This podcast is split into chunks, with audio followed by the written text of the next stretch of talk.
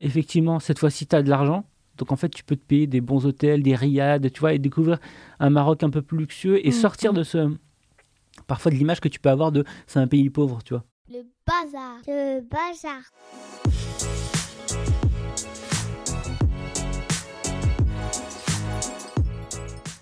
Bienvenue dans Joyeux Bazar, le podcast de la double culture.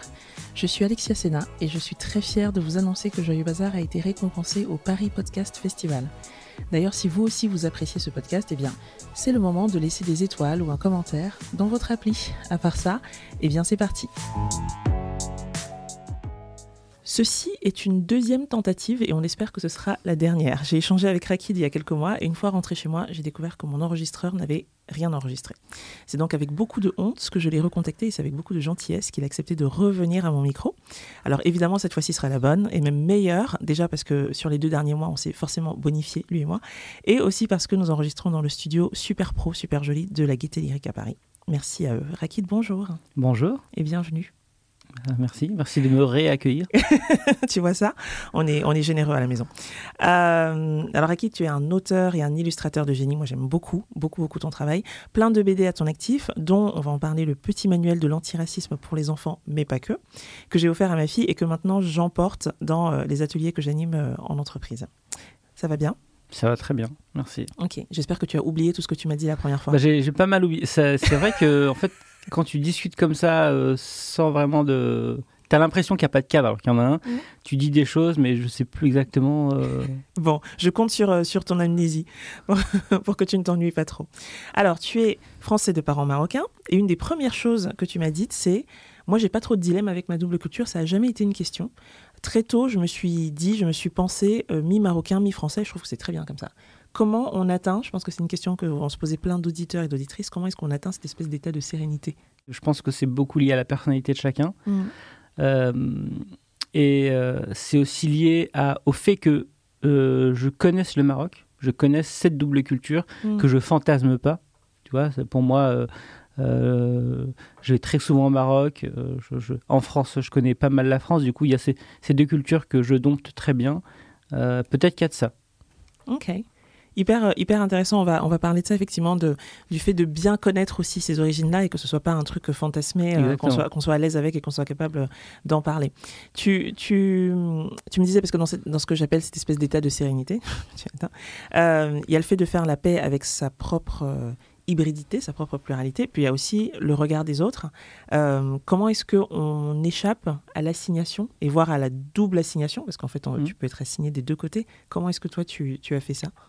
J'ai grandi en Auvergne, euh, du coup, euh, j'ai peut-être pas eu les mêmes, euh, euh, les mêmes problèmes. On, on peut-être moins assigné de choses euh, que si j'avais j'avais grandi en banlieue parisienne et, et qu'il y ait toute la stigmatisation autour, autour de ça. Ouais. Évidemment, il y, y a du racisme en Auvergne. Évidemment qu'il y a beaucoup de que, que le racisme est, est parfois très violent parce qu'on est parfois on arrive dans, dans des campagnes tout ça et pour le coup ils ont jamais vu d'arabe, jamais vu de noir et du coup c'est c'est pas comme en, en- en banlieue parisienne ou à Paris où le raciste côtoie des noirs et des arabes. Mm. Là, vraiment, tu arrives parfois sur des terrains euh, très vierges, tu vois.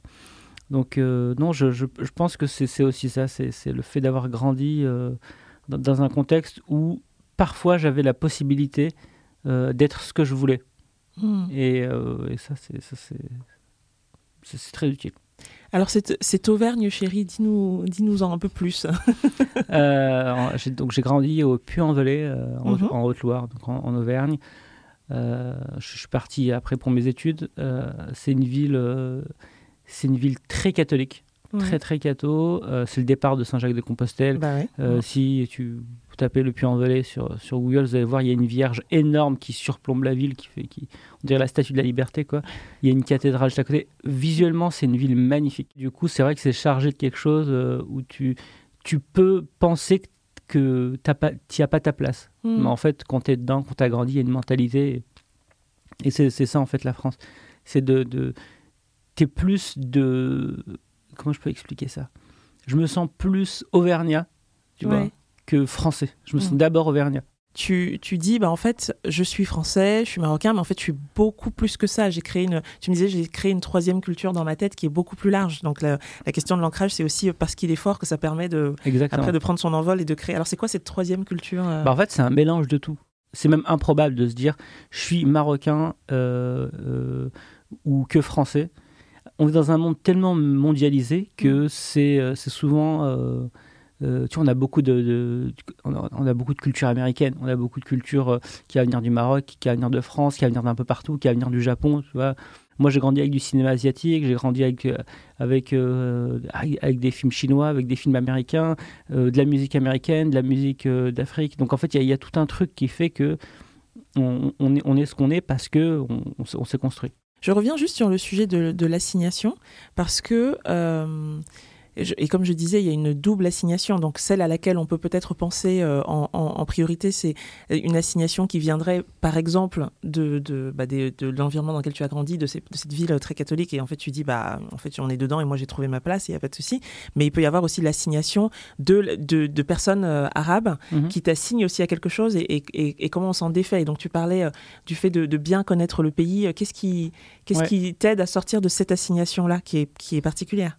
Bah, en fait, cette assignation-là, c'est bah, c'est la plus difficile. Moi, je m'en suis défait parce que je connais bien le Maroc. Je j'ai jamais fantasmé le pays en me disant c'est le meilleur pays du monde, tout ce qui vient de là-bas c'est génial, ce qui vient de la France c'est moins bien. Et tu vois, ça c'est un truc, euh, il suffit de parler avec un Marocain du Maroc pour qu'il te, euh, te prouve que, que, que, que c'est- pas forcément vrai, tu vois.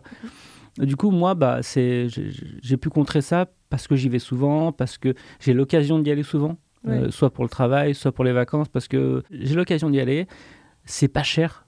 Ça, c'est un truc qui, qui- c'est, pour moi la donnée la plus importante. On, on, on dirait pas, mais le côté pécunier, c'est le plus important parce Non, que je, reviens de deux semaines au Cameroun à, à quatre, donc je comprends parfaitement. Voilà. En fait, euh, ça peut très vite être un frein de se Mm. dire euh, tiens, bah, je vais aller dans mon pays d'origine. Bah, moi, je sais que le plus bas que j'ai payé de ma vie pour aller au Maroc, c'était 40 euros aller-retour. Tu m'énerves. Et le plus cher, quand euh, tu vois, les, les, les, les billets ils sont vers 300 euros, bah, tu sais, on- nous les Marocains, on fait la tête. On dit, ouais, mais attends, 300 euros pour au Maroc? Mais attends, mais qu'ils le gardent leur pays. Moi, j'ai un pote qui m'a dit ça, qui dit, bah, allez, c'est bon, là, j'y vais pas. Tu vois?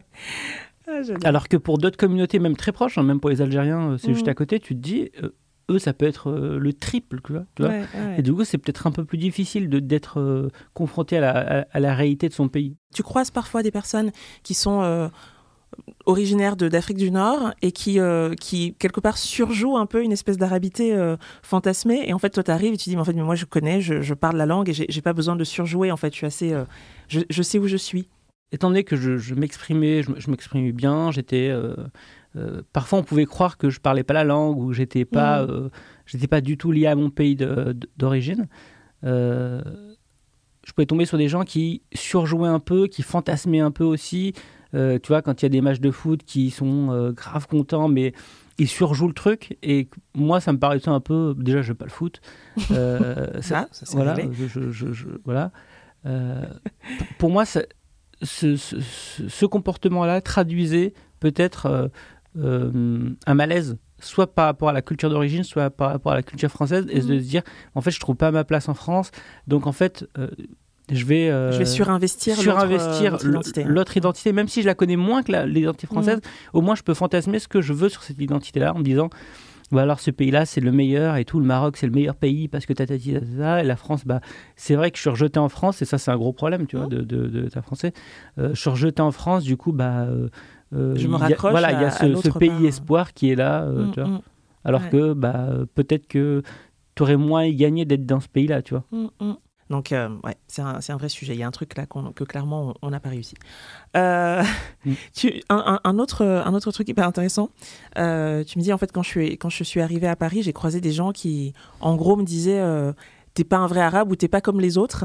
Et entre autres parce qu'il y a une espèce de confusion entre je vais, dire, je vais appeler ça la, la culture ou les cultures arabes et une culture qui est une culture de banlieue. Et en fait, qui sont deux choses qui parfois peuvent cohabiter, mais qui sont quand même à la base deux choses distinctes. Et il y a une espèce de d'imbroglio qui est fait par plein de gens. Et donc, on, on s'attend, de la part de quelqu'un qui est arabe ou qui a des origines arabes, on s'attend à tout un tas de, de comportements, euh, d'accents, de, de codes qui, en fait, qui n'ont rien à voir avec le fait d'être arabe. En fait. Parfois, ils étaient un peu surpris en disant, ben, euh, ouais, t'es, t'es- tu vas pas être, tu vas pas te comporter comme les autres Arabes. Déjà, c'était c'était un, c'était un peu, c'est un peu bizarre, un peu raciste. Oui, c'est c'est complètement malaisant comme Et remarque. euh, tu sais, de se dire, euh, ok, mais euh, moi, je suis désolé, la culture banlieue, je, je la connais pas. Mm. Enfin, je la connais comme, comme, Oui, comme tout le monde la comme, connaît. comme quoi. tout le monde la Ouais. connaît, mais je l'ai jamais vécu. J'ai Mm. j'ai jamais vécu en banlieue. Je sais pas. euh, je- j'ai pas tous ces codes-là.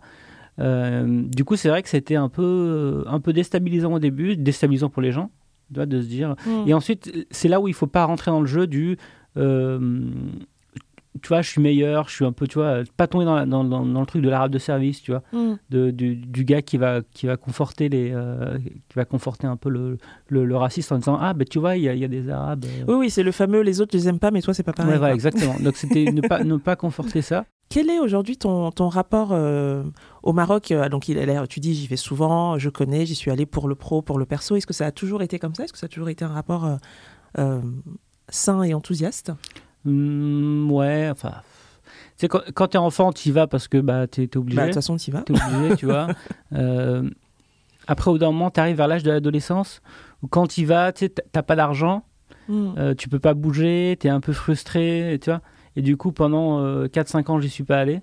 Tu vois, je restais les étés, je travaillais. Ouais, ouais. Et euh, tu vois, tu, tu travailles, tu as un peu d'argent, tu as, tes potes, donc tu passes des étés un peu sympas.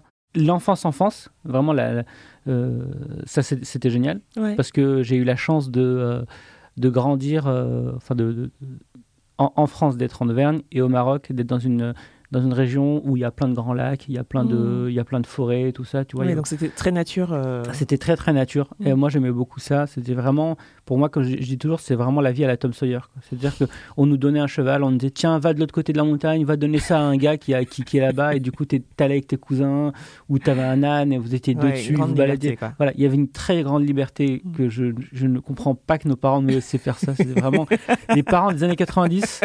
euh, quand je, quand je vois plein de- de- d'enfants qui ont disparu, je me dis, mais en fait, il n'y a pas assez en fait, c'est d'enfants qui ont disparu. C'est une chance qu'il n'y ait que Ouais, ça, en ouais. fait. ça. Exactement. Moi, je vois un peu ça comme. Voilà, mon enfance, je la vois un peu comme celle de Marcel Pagnol dans euh, La gloire de mon père, le château de ma mère. C'est-à-dire que tu changes de cadre. Et tu sais, il y a ce côté un peu. euh, on est hors du temps. Ouais. On est hors du temps parce qu'en plus, quand on va au Maroc, là aujourd'hui, les, les- les ados, euh, gens qui ont 20 ans, ils ne ils se rendent pas compte, mais quand tu es allé au, au- au Maroc ou dans, dans ton pays, il n'y a pas de portable, il n'y a pas d'internet, Ouais. il n'y a rien de tout ça. Tes amis, tu sais pas du tout ce qu'ils deviennent. C'est-à-dire que pendant deux mois, tu n'as aucune nouvelle de personne. Ouais. Évidemment, il y a plein de moments où tu t'ennuies. Tu sais, c'est comme tous les ça, ça gamins. fait partie de, des Voilà. vacances. Euh, des partie vacances pas connectées. C'est Voilà, le principe. Mais euh, globalement, c'était que des bons souvenirs. Mm. Euh, et quand tu revenais, tu étais un petit peu quelqu'un d'autre à chaque fois, tu vois. Mm. C'est joliment dit. Ouais. Et ces, allers-retours euh, de vacances euh, au pays, t'en as tiré un livre? Ouais, ouais. Euh, c'est une illustration qui s'appelait- qui s'appelle Souvenir du Bled. Ouais.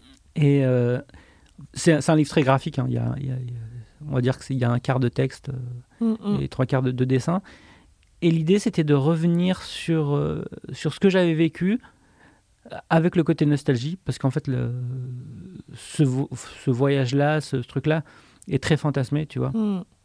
Mais c'était de revenir un peu là-dessus, euh, plus pour les prochaines générations, tu vois, de, de- les gens peut-être un peu plus jeunes qui se diraient ah, à quoi ça ressemblait, tu vois. Mm. Même si euh, pour moi tout ça c'est pas fini, hein. Il y a encore plein de gens qui vont qui vont au Maroc en voiture. Ouais. Il y a euh, Mm. cet été il y avait un million de voitures qui sont passées euh, du Non. côté de tu vois, c'est énorme. Il y a vraiment beaucoup beaucoup de gens qui vont Ah en ouais. voiture. Mais on y va dans des conditions peut-être mieux. Tu vois, t'as une berline, t'es plus avec une, une vieille Renault euh, sans ceinture, avec euh, tu vois. Mais j'ai vu quelques dessins que tu as pu poster euh, Mm. avec des choses effectivement très. euh, Ouais, très emblématiques, quoi. Ouais, très, euh, voilà, la voiture, euh, il n'y avait pas la clim, euh, plein de, plein de Mm. trucs euh, qui, ouais, qui renvoient forcément à des, à des souvenirs euh, hyper forts, quoi. Voilà, j'avais envie de, de, de- en fait, de m'inscrire dans cette histoire-là, parce que pour moi, cette diaspora qui, qui fait tout ce voyage-là, c'est une histoire, tu vois. C'est, c'est un morceau de notre histoire, de, parce qu'en fait, notre histoire, elle est assez courte pour les gens qui, pour les- l'histoire des immigrés, elle est assez courte finalement, Mhm. tu vois. Et de se dire, bon, en fait, je vais mettre ma pierre à l'édifice euh, sur ce projet-là, peut-être sur un autre, je, je ferai autre chose, mais en fait, c'est histoire de dire, euh, demain, quand quelqu'un fera une recherche euh, sur ce sujet-là, il va tomber sur ce livre-là. Ouais, c'est, c'est obligatoire, tu vois. Mm. Et puis, c'est aussi une histoire de faire connaître autour de moi le, ce voyage-là, le, le, le garder en vie, parce que euh, ce que je peux reprocher à, à toutes les autres diasporas, c'est qu'on ne sait pas ce que vous faites de vos vacances. Euh, peut-être que c'est moins, euh, vous documentez moins, tu vois, ou peut-être qu'il y a moins de choses qu'on peut lire, tu vois. Je ne sais pas, c'est- très, très jugeant ce que je suis en train de dire, mais tu vois, moi je sais pas à quoi ressemblent les vacances au Cameroun, tu vois, Mm, par mm. exemple. Ouais. Et ça m'intéresserait parce que moi j'aime bien cette thématique-là. Et je me dis que les diasporas maintenant, elles doivent commencer à raconter euh, ce qu'elles ont vécu pour, euh, bah, pour créer quelque chose, pour pas que ça tombe dans l'oubli. Parce Mm, qu'en mm. fait, on oublie très très vite. Sur la question de la documentation, de formaliser, de garder des traces, j'ai l'impression que c'est des préoccupations qui naissent, euh, qui sont plutôt récentes, qui sont nées Ouais, plutôt avec des gens sûr, qui ont notre âge, euh, parce que les parents avaient d'autres préoccupations probablement, Euh, et aussi parce que on- nous, notre génération, est convaincue que ça va intéresser des gens, que ça va intéresser déjà nous, nous tous et nous Ouais. toutes là de la diaspora, et potentiellement plus large parce que on a la conviction que ces récits-là, même s'ils sont très spécifiques, même s'il y a, euh, voilà, moi j'ai jamais, je suis jamais allé en Afrique en voiture et tout, mais il y a des trucs qui vont me parler quand je vais lire, quand je vais voir tes dessins. Donc, on est convaincu qu'il y a une forme d'universalité. Sur ces questions-là. Mais, mais, mais je pense que c'est assez récent de, Tu vois, de, quand de- je- de croire et d'assumer le fait que ça peut être des récits universels. Voilà. Quand, quand moi je lis Marcel Pagnol, je me, euh, ça m'intéresse et je me retrouve un peu là-dedans. Mm. Tu vois en fait, il faut que les gens euh, parfois arrêtent de sortir, euh, arrêtent de se mettre dans la tête que pour que ça les intéresse, il faut qu'ils soient vraiment représentés dans le, dans le truc. Tu vois Mm. Moi, je suis sûr qu'un récit sur le voyage au Cameroun, bah, dans les années 90, je suis sûr que c'est pas si loin de ce que moi je. Si j'ai tu continues à me chauffer, je vais l'écrire. ce Non, récit. mais en fait, il faut écrire ce récit-là. En fait, mais je, je suis sûr que ça, ça peut m'intéresser et que ça va Mhm. m'intéresser parce que je sais pas, je sais pas ce que dans les années 90 vous buvez, par exemple, tu vois, quelle est la Mhm. boisson au Cameroun, tu vois. Moi, moi j'aime bien ces détails-là, Ouais. tu vois, parce que c'est des trucs qui ramènent à l'enfance, qui ramènent au goût. Et moi, j'ai- j'ai- j'aime bien ces trucs-là. raconter à un enfant qui a euh, 10 ans aujourd'hui euh, ce que c'était d'avoir 10 ans euh, il y a 30 ans au Cameroun, C'est extrêmement compliqué. Euh, mais passer par des choses très, très visuelles et, comme tu, et, des- et, entre guillemets des détails, mais comme Mm. tu dis, qu'est-ce qu'on, à quel jeu on, on jouait, Mm. qu'est-ce qu'on buvait, comment on s'habillait, quelle musique on écoutait, ça, ça crée un univers en fait et c'est assez facile. Par exemple, le. Fanta. Mm. Tu Bah buvais du Fanta au Cameroun? Bah évidemment. Voilà. Et ben en fait, les gens vont jamais comprendre que le Fanta n'est pas le même en Afrique Mais- ou en Europe. et que c'est- deux boissons complètement différentes Bah qui n'ont pas la même couleur. On ne sait pas pourquoi. Parce que toutes les autres boissons, c'est les mêmes. Ouais, mais le Fanta non, non, a ce truc tout. très très bizarre. Tu Puis vois même l'identité visuelle, en fait. Tu arrives en France, tu regardes l'identité visuelle du Fanta. Là, à un moment, il y avait une feuille un peu bleue, Ouais, une verte et feuille, tout. t'es euh, là, mais... Trois points. tu te dis non, non, c'est pas, pas, pas, pas ça que ça doit ressembler. La Ouais. forme de la bouteille, même, c'est pas Ouais, du tout pareil. c'est- ça. quoi ce truc, en fait Et Tu dis, c'est un faux, en fait. Ils ont du faux Fanta ici. Et en plus, moi, je, je pense que c'est encore plus marqué dans la communauté noire parce que comme vous allez beaucoup moins, euh, tu vois, dans vos pays parce que c'est c'est cher et tout, je pense que votre euh, les, les- les jeunes sont peut-être euh, avoir plus de mal à savoir ce que vous vous avez vécu Hmm. parce que ça va s'effacer si Ouais. personne n'en parle et que euh, après je sais pas peut-être que ça va s'arranger que les avions seront moins chers et que eux vont commencer à y aller mais s'il n'y a pas cette transmission il peut y avoir des Mm. on peut perdre des souvenirs en fait Ouais, des pans tout tout n'est pas ouais, voilà Hmm. Je suis d'accord. Ça y est, tu m'as, tu m'as déprimé. yes. Alors, on parlait de ton, de ton rapport, le, le point de départ, on parlait de ton rapport euh, au Maroc quand tu étais plus jeune. Donc, tu expliqué qu'il a, il a changé euh, voilà, plusieurs fois. Donc, il y a eu euh, voilà, l'enfance avec euh, à la fois des vacances euh, subies, parce que de toute façon, on te met dans les bagages et tu suis, et en même temps des vacances fantastiques. La période de l'adolescence où, bon, c'est potentiellement un peu moins intéressant.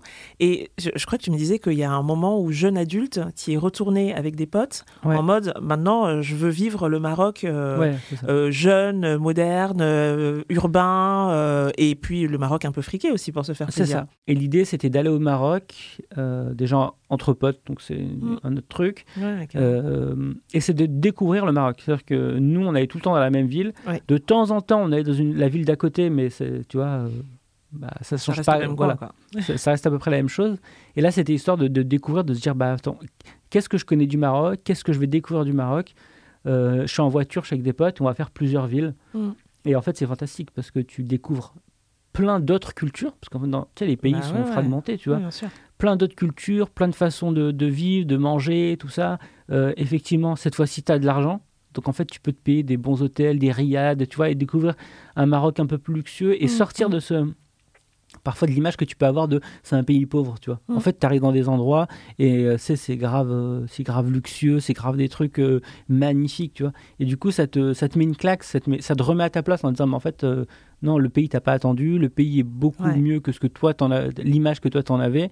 Euh, et du coup, là, tu te dis, ouais, il y a vraiment une, cette culture que je veux aussi embrasser parce que, euh, parce que maintenant, j'ai- beaucoup plus les, les- les moyens. Mm, mm. Mm. Et puis c'est aussi euh, se créer un- une narration qui est euh, ta narration à toi et qui n'est pas une narration euh, européocentrée en fait. Exactement. ce, ce rapport très, très équilibré en fait aux, deux cultures et cette connaissance profonde du Maroc.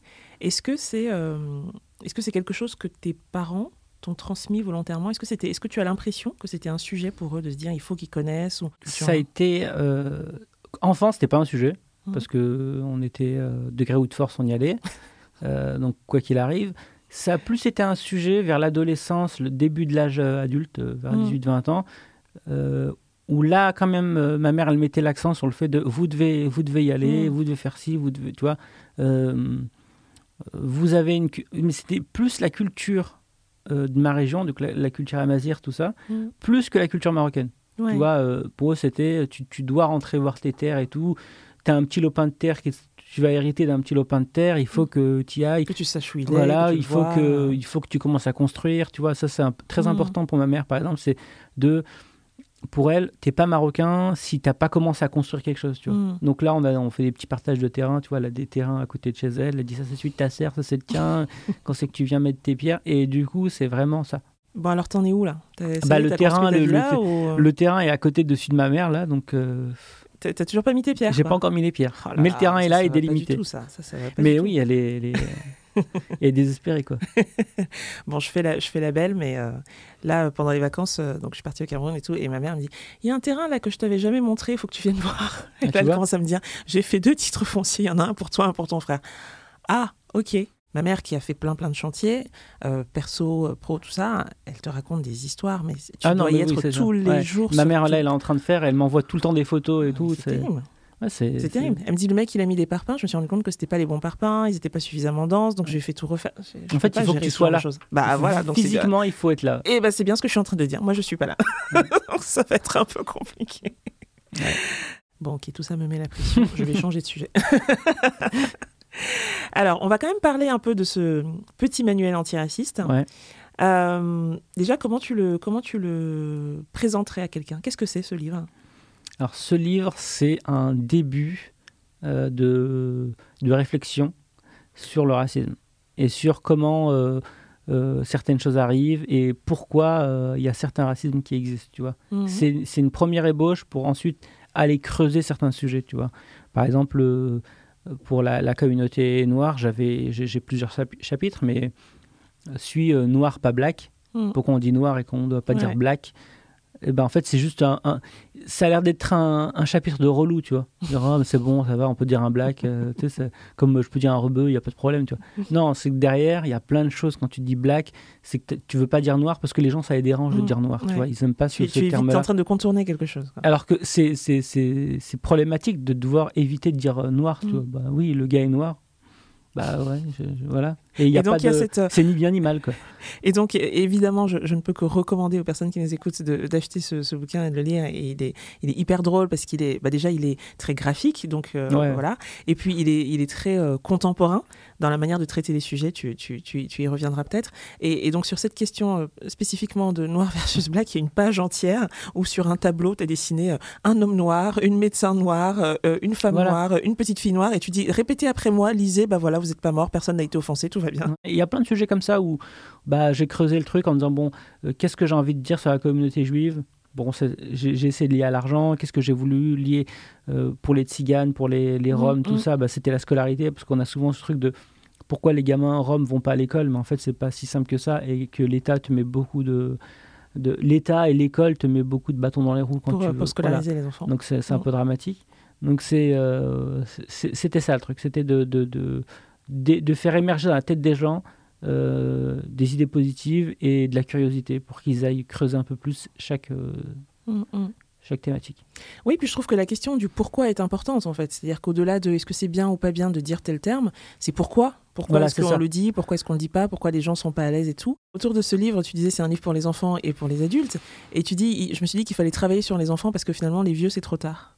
Ouais, en fait, c'est que les vieux, parfois, ils sont trop. euh, Il y, a- il y a des idées préconçues qu'ils ont pendant. Ça, ça fait 50 ans qu'ils Ouais. sont là. euh, C'est trop ancré en fait. Ouais, c'est trop trop, ancré, difficile tu vois, c'est- il faudrait se poser avec eux, discuter, nan, nan, nan, et c'est trop long, c'est trop d'énergie pour ça se trouve au final qu'ils disent ouais mais bon moi j'ai pris le bus, il y a un, un arbre qui m'a agressé tu vois. Tout à l'heure, quand tu parlais de documenter, de garder des traces de certaines Mhm. histoires, etc., euh, il y, a aussi une, par rapport à ce travail-là, il y a aussi un momentum peut-être particulier dans lequel on est, c'est-à-dire qu'on sait qu'il y a un marché parce que on, Ouais. on sait que ces histoires sont universelles, mais même euh, à supposer qu'elles ne concerneraient entre guillemets que euh, la diaspora, bah on, on sait qu'il y a un marché euh, économique en fait, il y a un Ouais. pouvoir d'achat aussi de la diaspora qui va acheter ses bouquins, qui va les lire à ses enfants, etc., ce qui était peut-être moins le cas euh, il y a cas du 20 tout. ans Ouais, ou, bien sûr. ou 30 ans. Quoi. Non, et effectivement, il y a le truc où nous, maintenant, on est des adultes, on a, pour, pour certains d'entre nous, fait un peu transfuge de classe et Mm, mm. on s'intéresse à, à, je sais pas, on, on lit beaucoup plus, on, s'intéresse à un peu tout ce qui est culture. Et c'était important de, de se dire, ok, je vais faire ce livre, mais il va pas être fait dans le vent. Tu vois, Mm. ça c'est un truc il a fallu convaincre la maison d'édition. Tu vois, il y a eu, moi, je- moi j'ai eu des, des- j'ai eu des choses de maisons d'édition diverses où on me disait, euh, ouais, mais euh, sur- sur un livre, sur un roman que je voulais écrire, euh, la maison, la maison d'édition m'a dit, ça va pas intéresser euh, les Arabes lisent pas, tu vois. Donc ça Mm. va pas intéresser ni les Noirs ni les Arabes parce qu'ils lisent pas. Il me dit, en France, les gens achètent deux livres par an à peine. Tu le français moyen. Mm. Euh, les Arabes, c'est quoi? C'est zéro, c'est un livre tous les 4 ans, tous les 5 ans, tu vois. Et en fait, lui, il me Ça dit, t'a été dit comme ça? Ça a été dit exactement comme ça. En fait, c'est là où je remercie cette personne parce qu'elle a été très franche dans ce qu'elle m'a dit. Et donc il a bien marché? Il a bien marché. Il a été réimprimé plusieurs fois, donc il, il se porte très bien. Il y a encore pas mal de commandes.